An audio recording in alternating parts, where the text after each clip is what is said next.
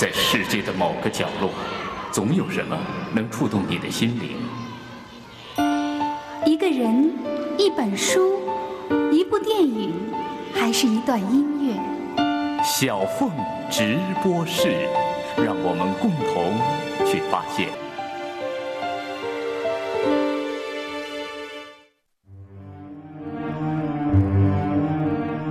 二零零九年。卫星频繁往来于济南和北京之间，为中央电视台百家讲坛录制东汉开国。当讲稿写到最后的时候，他甚至有些伤感。汉光武帝刘秀的人生就要在他的笔下落幕了。他想起了凯撒大帝临终前的一段话：“请把我的双手放在棺材外面，让世人看看，伟大如我凯撒者，死后也是。”两手空空。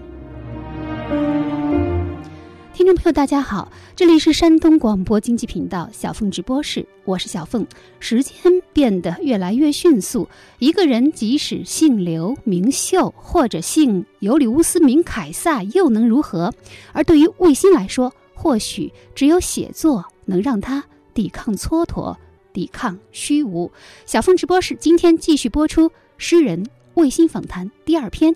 关于他的小说、诗歌和戏剧，他是一个县城木恋狂，一个青春怀念症患者，一个研究动物学的小说家，一个从《水浒》中转世的喽啰，一个中国好皇帝汉光武身边的穿越者，一个蛰伏在小剧场的黑色幽默狂，一个惊心动魄的怀乡诗人。一个屌丝成功逆袭，登上 CCTV 百家讲坛的典范。县城如此多娇，青春如此放荡，历史如此循环，岁月终将衰老。小凤直播室本期嘉宾，作家、诗人魏新，敬请收听。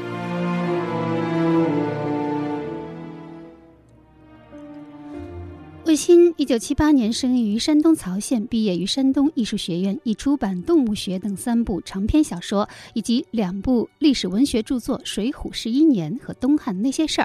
二零零九年，他以学者身份登上央视百家讲坛，主讲《东汉开国》。近年又染指小剧场话剧。我们首先还是来回顾一下上期节目的精彩片段。的诗歌也好，你的小说也好，很多的篇幅都是在讴歌你自己的家乡。你的家乡到底是哪里啊？曹县。经常有人说我是朝鲜人，因为我说我是曹县的，他们听不清楚，我说朝鲜的。然后说南朝鲜啊，北朝鲜啊。好像我觉得曹县是一个民风特别彪悍的地方，是吗？你比方说啊，就今天中午，我那朋友我们一块儿去喝羊汤，我们刚坐那儿，旁边就上面有个桌子。老板呃领着几个伙计，抬着那个刚剥的那个生羊，你知道吧？砰就扔到桌子上，那脖子冲着我们，砰砰砰三根羊，就是离这么近一米，也丝毫没有影响我的胃口。我喝两碗，是还是挺彪悍的。知道微信女已经混成一个白领了，但是你突然在二零零三年的时候，就卷铺盖就回到你们县了。零三年的时候吧，在上海电视台，类似于《开心词典》的一个节目。有一次下午两点就要录节目，我跟制片人我们两个人去买奖品，在徐家汇商场里面买，说我们要在这一个小时之内买两万块钱的奖品，有数码相机，有 DVD，有什么，然后我们俩就在电梯上来回飞奔。然后后来我觉得这个挺没意思，就是这个生活太忙碌，而且尤其是花了两万块钱买了这么多东西，没有一样是自己的，一气之下不干了这活儿。我觉得，与其这样的话，还不如过一种比较慢的生活。然后回到老家，中午跟朋友一块儿吃饭，哎，可能吃着吃着就到晚上了，晚上再接着吃，换个地儿。比方说，你反正都要做一具行尸走肉，那么你不如做一具慢下来的行尸走肉。其实我觉得那个时候可能你没有找到自己灵魂可以依托的那样的一个东西，所以才会让自己有这种行尸走肉的感觉哈。人必须得找到一个跟世界有关系的东西，找不到就抑郁，然后找到了就是诗歌。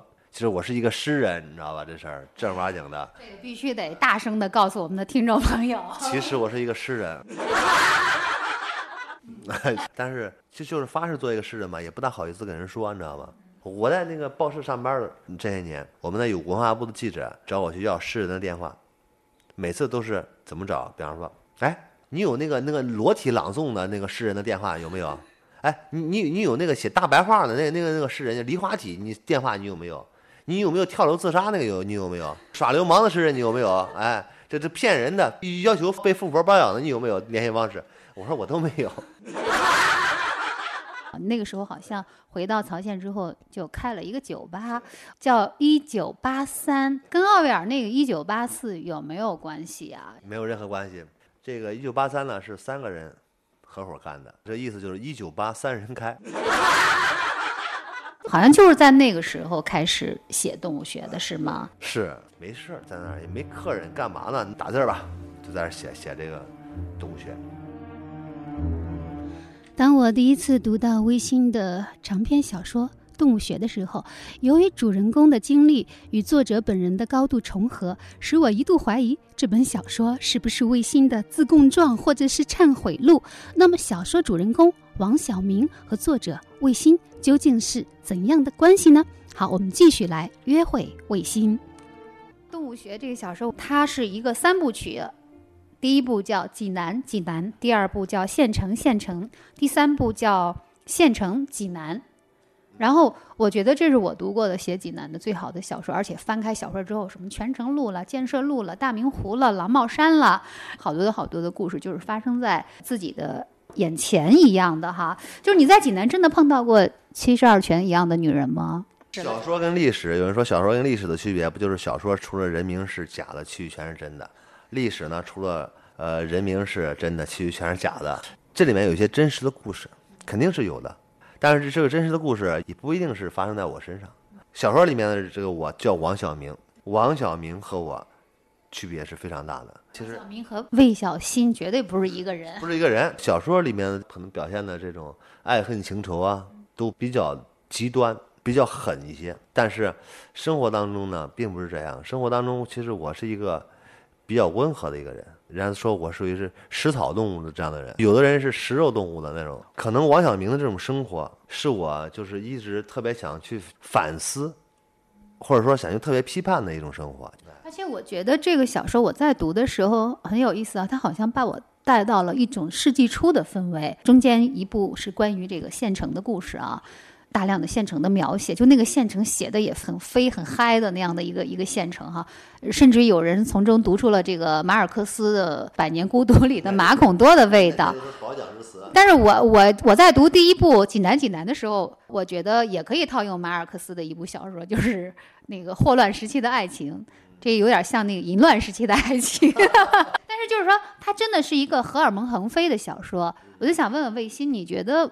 荷尔蒙和文学是一种什么样的关系？呃，文学是需要荷尔蒙的啊，没有荷尔蒙的文学，就是至少你没有激情，没有动感。但是文学不能全靠荷尔蒙，也有很多真是纯荷尔蒙的文学。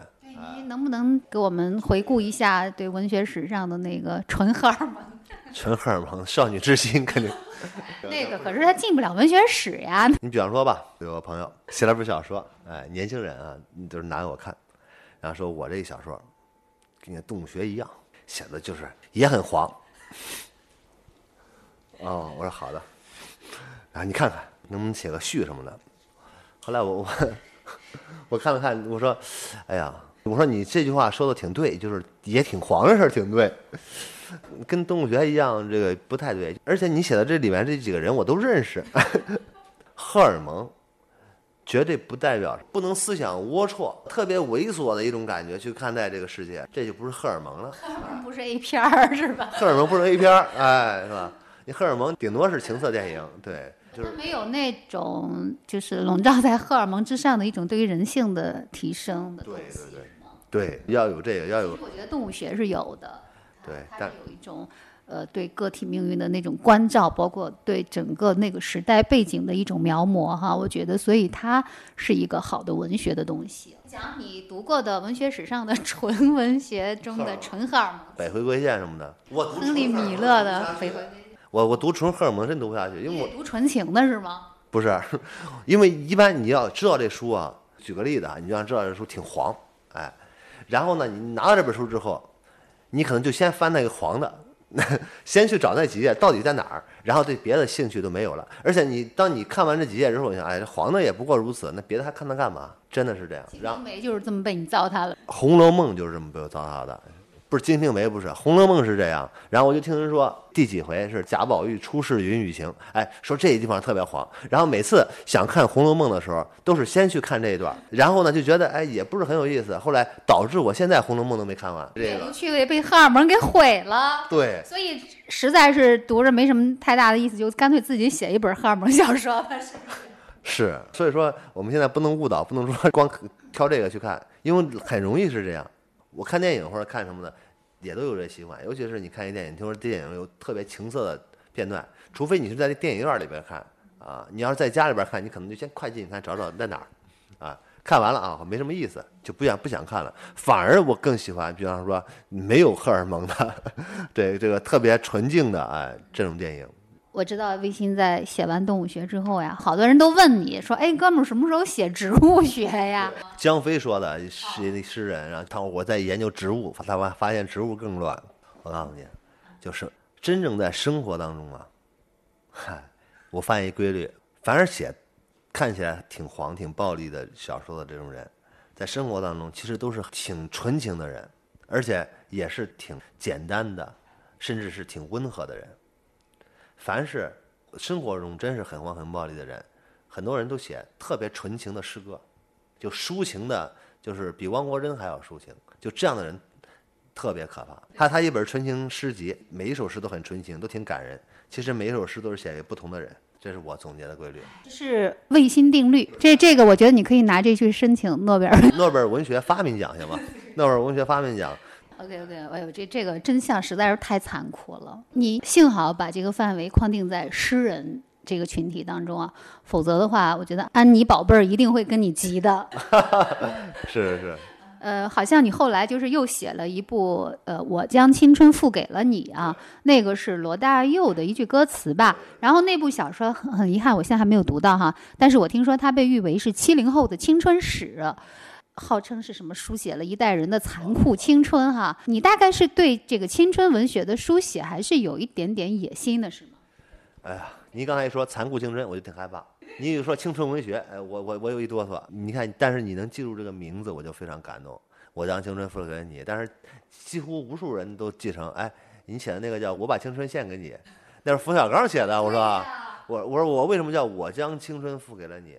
这部小说原来起的名字叫《青春史》，但是呢，就是由于考虑到出版要吸引读者的名字，非得让改名，改了一大堆。最后我说就就就用这个吧。哥们儿，你就不妥协不行吗？咱换一家出版社。当时我就想不妥协，哎，但是现在是这个这个人年轻的时候，有时候看的还是不够远，但是没事，将来可以再出，因为里面还有很多被删节的地方，这样都都可以再出。我要买全本儿。那全本绝对好。我将青春付给你，罗大佑的歌词，《爱的箴言》有个电影，刘奋斗导演，他的那个第二部电影叫《一半是海水一半火焰》，根据王朔小说改编的。那个男主人公最后一死，啪，屏幕黑场，一个女生唱的这个歌，我将真心付给了你，将悲伤留给我自己。我将青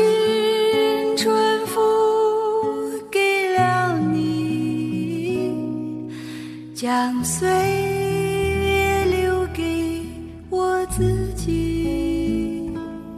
唱的《我将青春付给了你》，我就觉得非常好，因为也能跟整个小说的气质是比较贴的。这里面呢，写的青春呢，写的主要是回忆县城的时候，主要是写的是艺考。我就是个艺考生，我讲艺考是这样，我十六岁高中毕业的时候，我那时候特别狂，年少轻狂嘛，我觉得就是特别牛。我们学校学生一般都认识我，曹县一中是吗？哎，山东省重点高中，哎，非常优秀的，有山东省实验中学厉害吗？仅次于。我是山东省实验中学毕业的。幸会幸会，咱们都是重点高中的学生。作为一名重点高中的学生呢，这个压力就比较大。我高中没毕业，我去上班了，我不想上学了。然后我们曹县电视台招聘有线电视台，刚刚成立，招聘啊、主持人啊，什么编导什么的，我我就去了。然后我就考上了，考上了之后，当时一个月，那是一九九五年，你一九九五年上班了吧？多少钱一个月工资？九五五年可能有三四百了。我们那我那时候一个月四一个月还能领四五百呢。后来我想这没意思，我在在电视台上两年班嘛，才小，才你才十六你就上班了，人家说你怎么着也得出去上上学嘛。然后我有哥们儿跟我说说你不知道，他大学毕业合资师专，这个说你不知道，我每次听《同桌的你》我都想哭。然后你看我照片，看他当年暗恋的一姑娘，哎，挺漂亮。然后我想一定得上大学，考吧，就进了山东艺术学院。那就艺考的故事很有意思。那时候来济南来艺考，也不知道就怎么考啊，就山艺也不知道在哪儿。然后到山师门口问人家，我说同学山艺在哪儿？人家说这就是，哎，然后然后我我们几个同学一块儿来考，约好了某年某月某日，他们先去的，我们约好了某年某月某日在山艺门口见面，几点？那真是几点去那见面？就是过了一个多星期了，就是见面之后，那时候这孩子们在一块儿来济南考试，都不知道住哪儿。当时不舍得住招待所，看别的外地的有青岛考生，然后来住招山西招待所，说一晚上五三十多还是五十多，我们都很震撼，太牛了，拿这么多钱住，心想傻吗这不是？然后住哪儿呢？就是到处蹭同学的老乡的宿舍，去挤宿舍去住。我现在特别佩服一个同学，我们七八个人老乡到他那儿去住，他当时在青年干部管理学院。他就青年青年干部管理学院的一个学生，他竟然能安排我们七八个人在那儿住，而且还一个人一个床，也也不知道他他他怎么弄的。然后我们都很佩服他，这人老大有老大风范，哎，请我们吃饭喝酒，这段时光其实是非常美好的，而且好像在我印象中也没大有人写过艺考的小说。就这段经历，就是说有些那种特别青涩的，也有一些呃。快乐有一些有一些忧伤，就是这些东西没人弄过，所以说我们要把这个事儿写下来。所以我尽量的还原了一种特别懵懂的这种状态。我将春天付给了你，将冬天留给我自己。我将你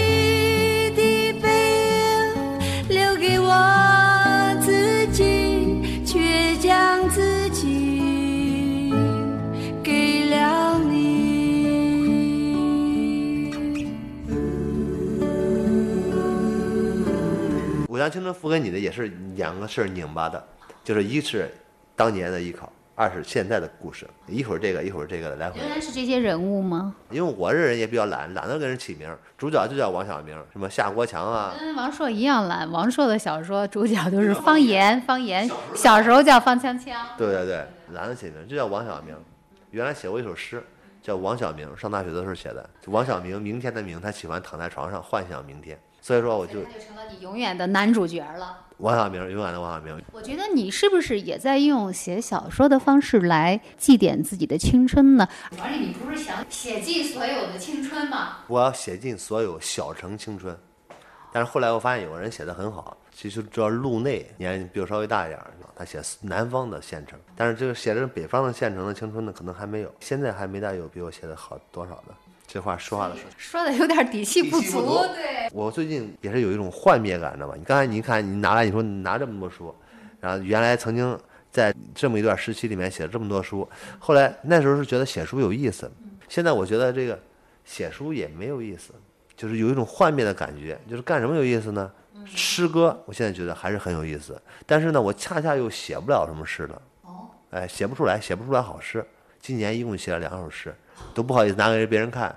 我最近最近最近的写的是一首诗，意思就是说，听说一部电影很好看，我想去把这电影去看，哎呀，然后电影院没有啊，我就先在网上搜下载，用了很长时间，费了好几年的时间才把这个电影下载下来，然后我迫不及待的打开一看，发现这电影非常糟糕，情节也非常没意思，更可悲的是这个电影的主人公竟然是我。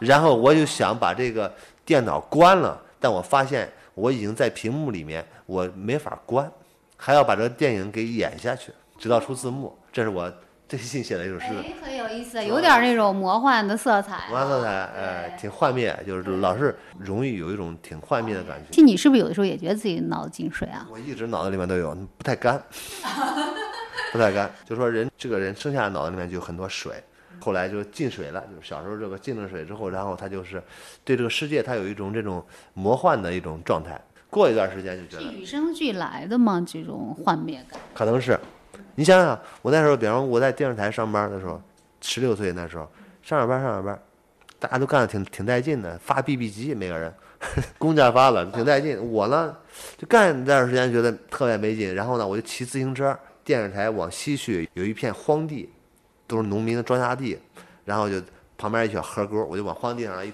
一躺，然后就想，哎呀，看着天上蓝天白云，就想这真没意思。人都是这样，你要想文艺，必须得经过一段这样的黑暗时期，只有经过历过一段黑暗时期，你才能文艺。县城如此多娇，青春如此放荡，历史如此循环，岁月终将衰老。小凤直播室本期嘉宾，作家、诗人魏新。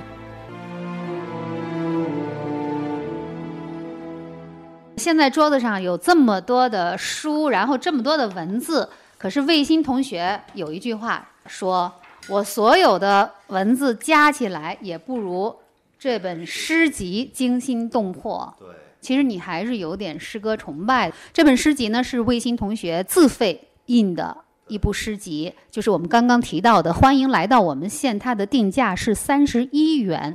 这么薄的一本书卖三十一，你好意思的吗？好在下面有一个解释，根据作者年龄锁定，你要现在买得三十三了，再过一个一个月，就得三十四了。所以预购从速啊。预购从速啊！我对这些诗比较满意，因为我觉得这些诗看起来写的非常粗糙，有很多看起来根本就不像诗，对，但是特别难写。这个其实这还难写，我觉得把你的小说分分行，就是基本上就不行，哎，不行，真是弄不了。就尤其是这个，当然我这个吹吹吹的也太厉害了。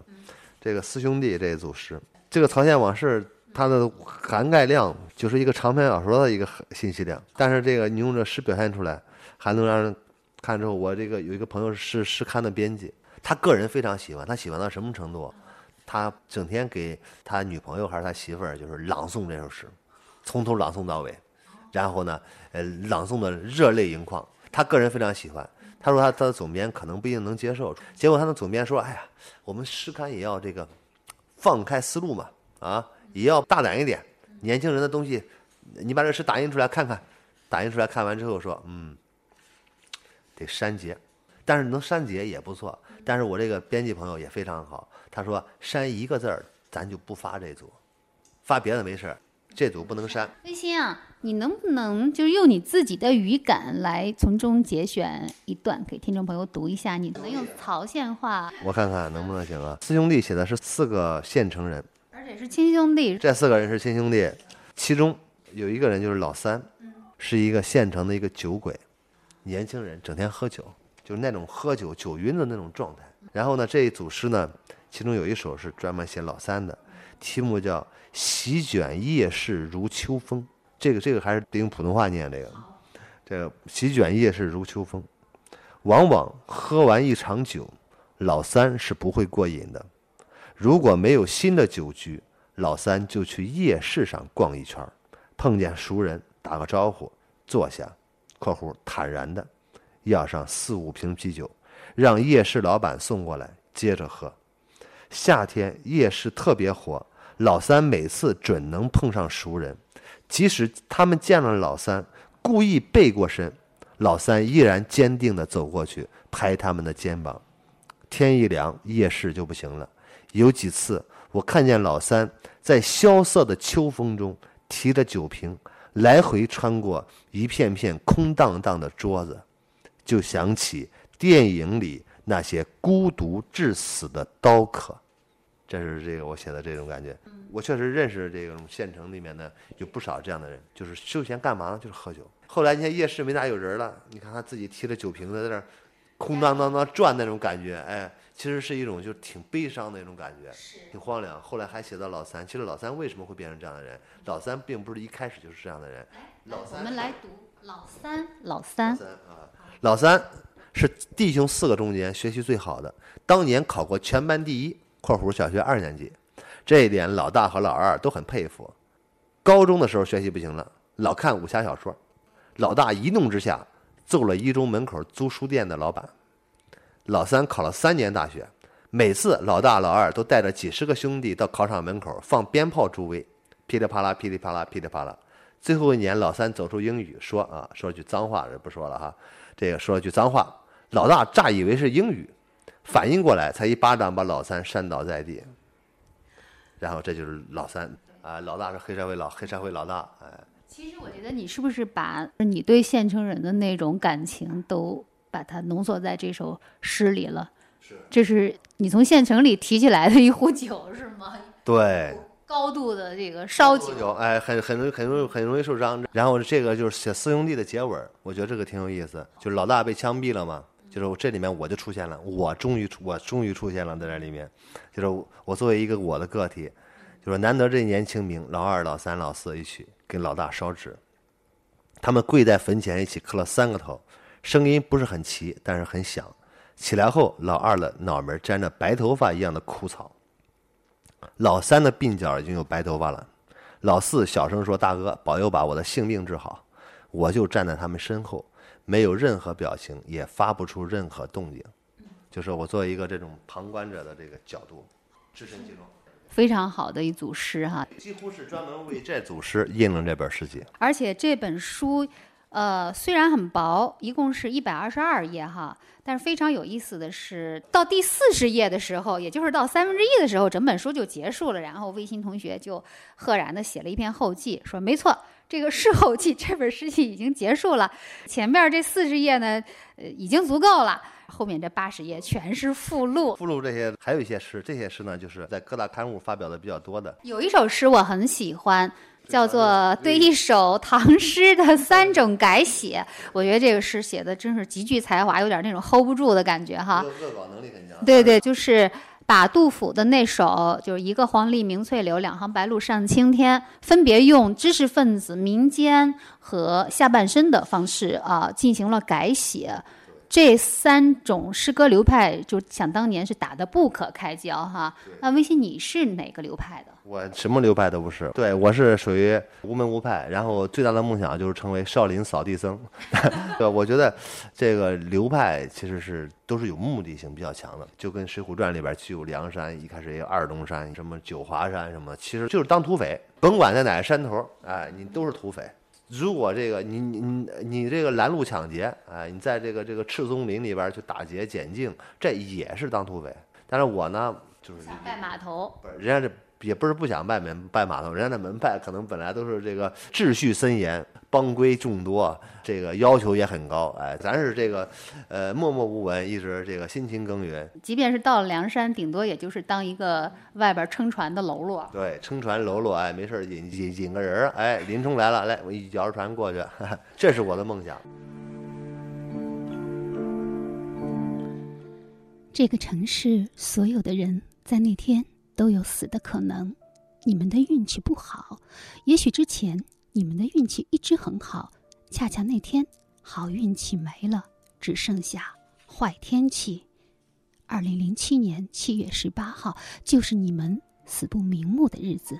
那天雨很大，直到现在，没有人向你们说对不起，是因为没有人能够对得起你们的死，包括我。但我太微不足道，连自己都对不起。我不想记住你们的名字，所以用某某某代替。你们的名字叫某某某某某某某某某，我们的名字也叫某某某某某某某某某。其实，在你们死前，我还是挺喜欢这个城市的，有泉水，有烧烤，还有漂亮的姑娘。可现在，我一喝水就想起飘在护城河里血乎乎的尸体；我一吃串儿就想起挂在建设路边门窗上的碎肉。漂亮的姑娘在我身旁撒娇时，我总忽然感到肝肠欲断。这就是卫星诗集，欢迎来到我们县的压轴诗某某某的节选，为纪念二零零七年。济南之下而作。当然，呃，这个诗已经被我节选的支离破碎了。如果说县城是卫星永远眷恋的故乡，济南作为他如今的居留地，他与这里的感情也越来越深。他甚至就特地为济南人写了两部小剧场的话剧，神马都是水浒和雕丝的爱情。就在昨天，雕丝的爱情最后一场告别演出当中，他甚至还客串了一个黑社会讨债公司的喽啰，叫元芳。把一个泼皮演得活灵活现。那么，诗歌和戏剧对于魏新究竟又意味着什么呢？呃，其实，在你的这本诗集里面，我还有一首是印象特别深刻，就是最后压轴的那个某某某，写的是二零零七年济南的夏天哈。那个夏天的确是挺诡异的，我到现在也是印象深刻。一个是建设路爆炸案，一个是七幺八大水，你就是为了纪念这些人哈，然后。呃，写了这样的一组诗，我觉得是能够从中读到一个诗人的那种愤怒的东西或者担当的东西。当时是这样，这个事情就是不写写吧很难受，写写吧我也不想去那种歇斯底里的去写。这个里面看能这个这首诗能看到这种就特别愤怒，但是我们把这个愤怒很平静的去叙述。其实从诗的角度来说，这首诗写的也诗本身写的也没有特别特别好的地方，但是我觉得。你在这个城市生活，你总得为你生活的这个城市去写点东西，去发表一下自己的声音。如果没有人发出声音，他可能所有的人都变成哑巴了。你发出声音，可能依然很微弱，可能没有人听。但是如果你一再的发出，然后旁边也有人将来会跟着你发出，那么你就是装听不见，你可能也会能听得到。啊，你不能老装听不见吗？哎。我说装听不见，你说他也装听不见，哎，还是尽量能多发出一点声音。怎么说？选择做一个诗人，是不是就选择了和那种伪善全辱的告别呢？诗歌是这样，这我觉得这个时代是有毒的。诗歌对我来说相当于解药，你知道吗？就说，哎，你每天都在饮食大量毒品，被静安、苏丹红、苏丹红、地沟油、地沟油，哎，就是包括。这这是还是物质上的，包括精神之毒，这更厉害。哎，表叔什么的，是吧？就这种啊，就跟表有关的东西啊，或者什么的，就这玩意儿东西很多。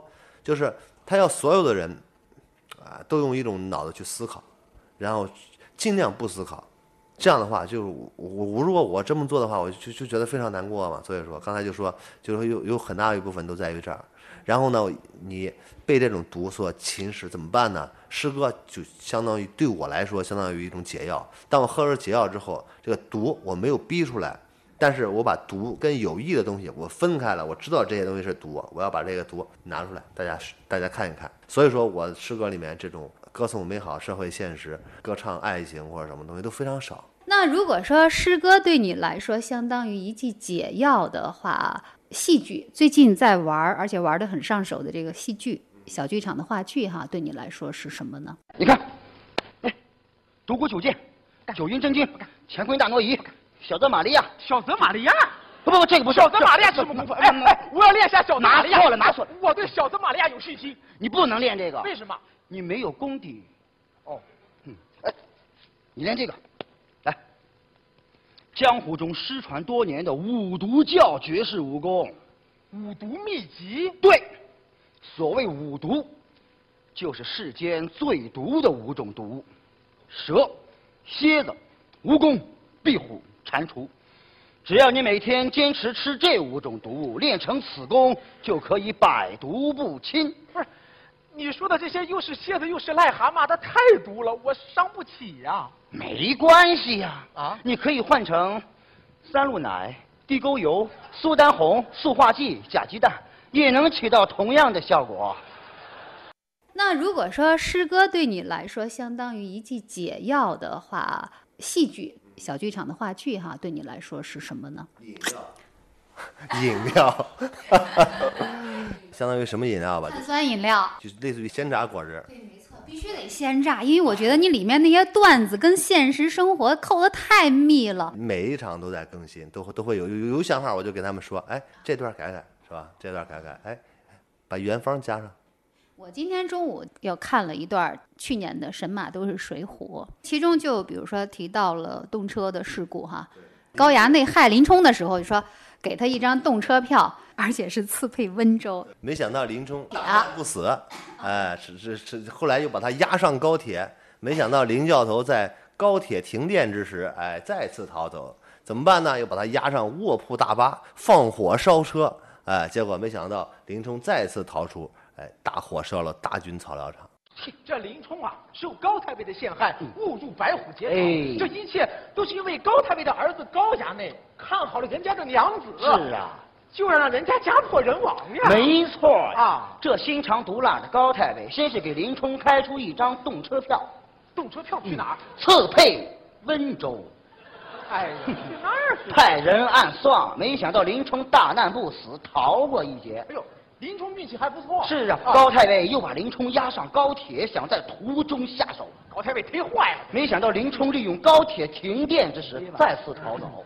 哎呀，高铁好啊！高铁好啊，高太尉不是玩意儿啊！再次派人把林冲捉回，放进大巴，放进大巴是什么意思？用火烧车。高太尉忒不是个没玩意儿想到火势凶猛，烧了大军草料场，那是死伤无数啊！完了，林冲这会儿肯定玩完了。错啊，林冲再次侥幸逃走，林冲命可忒大了。这不说这事儿吗？那是高太尉没脑子，你把林冲直接放到校车里面，再大的本事也玩完。嗯，我知道了，这个林冲啊，能在中国活着，这就是个奇迹。对对对，是林冲的奇迹，让他天下闻名啊！他是奇迹般的名人，他是奇迹般的英雄，他是漆黑中的萤火虫，他是千万少女的周杰伦，他是万千少男的苍井空啊！好，好，好，哎，每年都有新的，但是有大家都知道，怎么加加到哪儿这个事儿就很重要了。挺考验这个编剧的比方说现在这个《屌丝的爱情》，于元芳他们都都想到家了，不知道加哪儿呢？本来什么黑社会老大那时候说爱情爱情爱情呢，还还还谈什么爱情啊？哎，这段就加上哎爱情爱情哎，元芳您怎么看 啊？然后旁边那人说哎呦，但是不能直接加，第一加的要非常恰当，第二呢，你要恰当之后呢，就是还得再再有新的花样。你比方说这个元芳你怎么看？这是怎么加呢？不能直接生加，前面都有铺垫。黑老大带两个喽啰，这个喽啰就叫方圆。然后上来这个这个这个黑社会老老大带着喽啰上去之后，黑社会老大就说原来就叫方圆，没有名字，我加句词儿，我说黑社会老大先说说，你看你们你们做楼做做这个跟班儿得守规矩啊，没有规矩不成方圆。然后旁边那人说大哥你叫我啊，哎，我就叫方圆。然后大哥说哦你我是说没有规矩不成方圆，对呀、俺爹就叫规矩，哎，然后把这个说完之后，到后来经过了别的一段演绎之后，哎，他就说爱情爱情，元芳你怎么看？大哥，我叫方圆，你怎么老记不住叫我元芳？你就哎，就这么个加法然。后台下就肯定是哄堂大笑。每次都就每次这个地方的时候都哗哗的鼓掌。大哥，这回民小区的羊肉串咋越来越时髦了？现在大家都吃我养现在了，在谁？素质注意素质。大哥，这是我刚从小卖药出来的，他还不懂规矩，没有规矩难成方方方圆。大哥，你叫我。哎，大哥，他就叫方圆，他他他他他叫方方圆。我我说的是没有规矩难处方方方方圆。哎呀妈呀，大哥，啊，我爹就叫规矩。哎呀妈呀！别说了，行了行了，干咱们这行得多学习，是吧？回去多学学十八大的精神。到了，敲门，叮咚，叮咚叮咚，请问你们找谁呀、我们是小白兔讨债公司。嘿嘿讨债公司啊！你欠人家手机费，人家要这儿来了。这位女士，这个房子是高富帅留给你的吧？是又怎么样呢？啊，那就行了。这小子欠俺们的钱，结果他窜了。嗯他跑了，我知道，他欠你们的钱和我有什么关系啊？他跑了，这房子可没跑。这房子是他送给我的，他凭我送给你，他凭我送给你，啊，就是啊，凭爱情。耶，哎，凭凭凭爱情呢，还真是，哎，元元芳你怎么看？大你忘了我爹叫规矩。大哥我叫元芳，你记错了，我叫元芳，你你叫元芳啊，他叫黄元，那规矩是谁呀？我姐哎呀妈呀，乱说了，乱说了，算了，不说了。我发现你对最新的流行的一些东西、网络的东西、社会热点，你都如数家珍。整天上午上网刷微博刷的，哎，刷微博刷的。现在是这样，就我现在发现这种信息对人其实是有损伤的，哎，现在我我写碎片化的一个时我想写个文章，想写个随笔，然后有杂志给我约个专栏，我发现我写了一百四十字以上都写不写不了了。哎呀，原来的时候你看这个一写写写个几万字没问题，现在超过一百四十四就很头疼。那你刚刚虽然说这个果汁儿，但是果汁儿里面，我觉得还是有很多那种很刺激、很煞口的东西。针砭时弊，就是包括在看《神马都是水浒》的时候，我觉得那就是一个良心剧，就能看出来这作者虽然不是特别标榜这个东西哈，你也不是特别的强调意义。比如说在我们谈话当中哈，我们大多数也很少去谈意义的东西哈。但是我觉得就在看那个戏的时候，我在心里是对这个编剧，我觉得是对他有一种很大的一种尊敬。我觉得那是一个良心剧，一个有良心的人才能在就是风花雪月的这种底子上铺设出那种，比如说对于社会现实的一种关照。因为这个果汁儿啊，放的水果是真的，也有很多人做果汁儿，但是果汁儿的水果不一定是真放啊，有添加剂，有香精。我们这果汁儿，苹果就是苹果，橘子就是橘子，甚至呢里边可能也掺了榴莲，哎，它闻着这个味儿可能也不一定特别好，哎，喝到嘴里面可能也不是特别美，但这是真正的果汁儿，纯果汁儿。但是这也是一个遗憾，因为呢，我我觉得，如果是我理想中的这个话剧啊，将来要做的小剧场话剧，是想做成那种白酒，哎，让人喝了上瘾，哎，就是晕晕乎乎那种，哎，而且是真是纯粮酿造的。但是现在还达不到那个境界，现在也也是也考虑到济南这个地方，我们是在济南演，济南这地方的观众的这种接受能力，明白吧？因为我我写这个小说也好，话剧也是我。悲观主义者嘛，咱们刚才我不是说我我我其实是悲观主义者，然后就就老觉得写写写写太闷了，就我就不喜欢，我就想把这个东西就弄得好玩一点。你像《屌丝的爱情》这话剧，每次去去剧场，我要是每过个两分钟或者过三分钟还没有一次哈哈大笑，剧场我就觉得坏了，这观众还能看下去吗？这这边走吧，是不是会？我我老担心这个，这种玩意儿心理上也有缺陷。过几分钟看他们不笑，哎，我就很很难过，哎，我我这这是将来这个地方我给你们琢磨出来个笑点儿。现在先让大家接受，知道什么是小剧场话剧。我原来也也不爱看这个，我当时为什么到话剧就是转到写这个了写这个写弄了两部呢？就是因为有一次也是我一个朋友非拉我去看话剧，哎，济南原创的小剧场话剧。然后呢，我就去了，剧场也非常小，看了十几分钟、二十分钟，实在是没法看了。然后呢，又不好意思从前面走，跳厕所走的。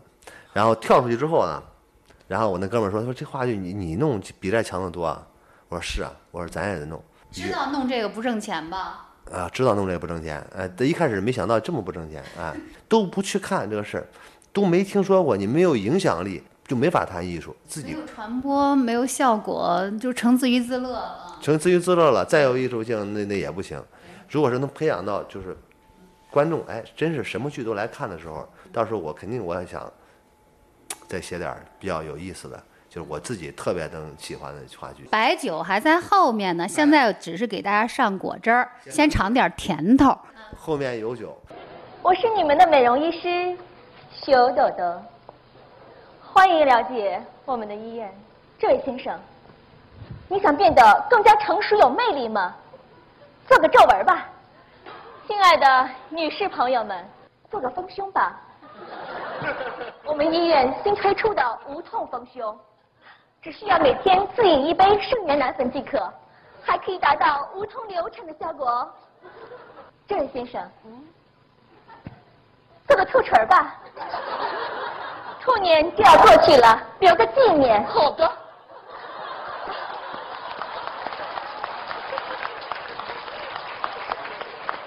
我们医院大酬宾，买一送十，做个兔唇儿还送您十个雀斑呢。我现在想问一下微欣，当你坐在小剧场那个黑漆漆的剧院里看自己写的戏的时候，和在百家讲坛的讲台上面对台下的观众，讲这个东汉开国的时候，你觉得哪个更爽啊？那肯定是坐那儿都爽。你你站着的时候，大家都看着你，摄像机都拍着你，灯光都照着你，那能爽？是吧？爽不起来。每次录完节目都如释重负。哦，这种感觉。哎，又录完了这期戏，这一年过得比两年还要漫长。然后当你发现，哎呦，这事儿终于我可以结束了，哎，其实也也能不结束，你还能再继续的去写。你多少集什么的，当时给我定的是，反正就是三四十集吧，但是三四十集都可以。然后后来我讲到二十八讲的时候，我是是真是不想录了，我我赶紧结束吧。然后录完最后一讲的时候，当时我就请他们百家讲坛的那个制片人、主编他们吃顿饭嘛，因为以前从录到那儿，然后都是人家管吃管住。哎，我从第一开始去，我想请人吃饭，人家摆一桌，人家请了。这我说最后我这录完了，咱请请吃顿饭吧。然后他们发现，他说：“哎呦，他说你这个气色太好了，就一看就是那种如释重负的感觉。”这弄了一年，除了历史书这一年，除了历史书，唯一看过的书就是动车上的那两本杂志。旅行，呃，什么旅伴？话剧啊，小剧场话剧，这个呢是，哎，比较比较轻松。你对他倾注的热情，其实我都挺感动的，因为每次我去看戏哈，你都在现场，而且我知道他肯定也是不挣钱的，也没有什么名利可言。你像你在东汉开国，虽然讲台上站着挺难受，但是往那儿一站。呃，是吧？几亿观众就都认识你了，对不对？混个脸熟嘛，对不对？但是你说做小剧场的话，就就无名无利，你图什么呢？就真的就是只是出于热爱。就图一乐呵吧。我我刚才不是说嘛，说我原来的时候，我曾经特别想回这个文化馆写地方戏什么的嘛。我现在我还有一想法，就是如果是哪个就是地方戏。你比方说京剧院或者什么的，能看得上咱，让我去写出戏，我可能会更高兴。我一定会倾尽全力去做这件事。我就喜欢做这样的事儿。你是不是小的时候在曹县就看这种地方戏看多了呀？呃，在那种背景里长大的，是不是？呃，那时候也看也看这个，就是豫剧嘛。我们那时候特别喜欢写豫剧。这里边有那个动物学里边那农药广告，那是我自己写的，你知道吗？因为我们那儿有大量这种这种恶搞的这种豫剧的农药广告。就我小时候喜欢玩一种什么游戏呢？哎，比方说，我爸爸妈妈都上班去了，放暑假，我自己没事儿，我在家玩一下午，书也看完了，没什么好看的书，然后我拿一副扑克牌儿，然后这个把扑克牌儿这个红的跟黑的分成两边或者分成四波，给他们编故事。哎，勾黑桃勾跑到方块 Q 这儿来，然后把方块 Q 给给勾勾搭走了，然后梅花 K 让梅花十什么领着人过来复仇，中间怎么就自己给他们编，然后给他们配词儿。对，经常玩这种游戏，所以说我觉得人一生所做的事儿有很多都跟童年关系非常大。还有就是人可能很多事儿都是为了满足童年时期的愿望。不知道这个戏是不是也是跟这个关系很大？每当你坐到这个剧场里面去看戏的时候，看到舞台上花花绿绿的这些人，就有一种特别美好的一种感觉，你知道吗？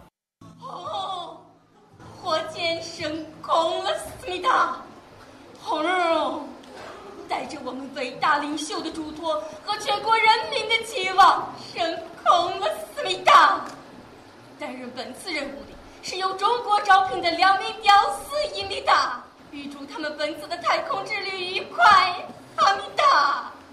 两名大学毕业投了无数。简历的雕丝男青年小雕和小四终于找到了一份工作，那就是朝鲜火箭上的两名试飞员，在太空中望着遥远的地球，曾经的各种苦涩突然化作巨大的诗意。啊，你看那个，那个金色的是太阳，那白色的就是月亮，那个蓝色的应该就是地球了。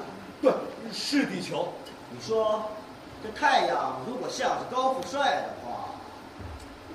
那月亮就是白富美，那地球是什么？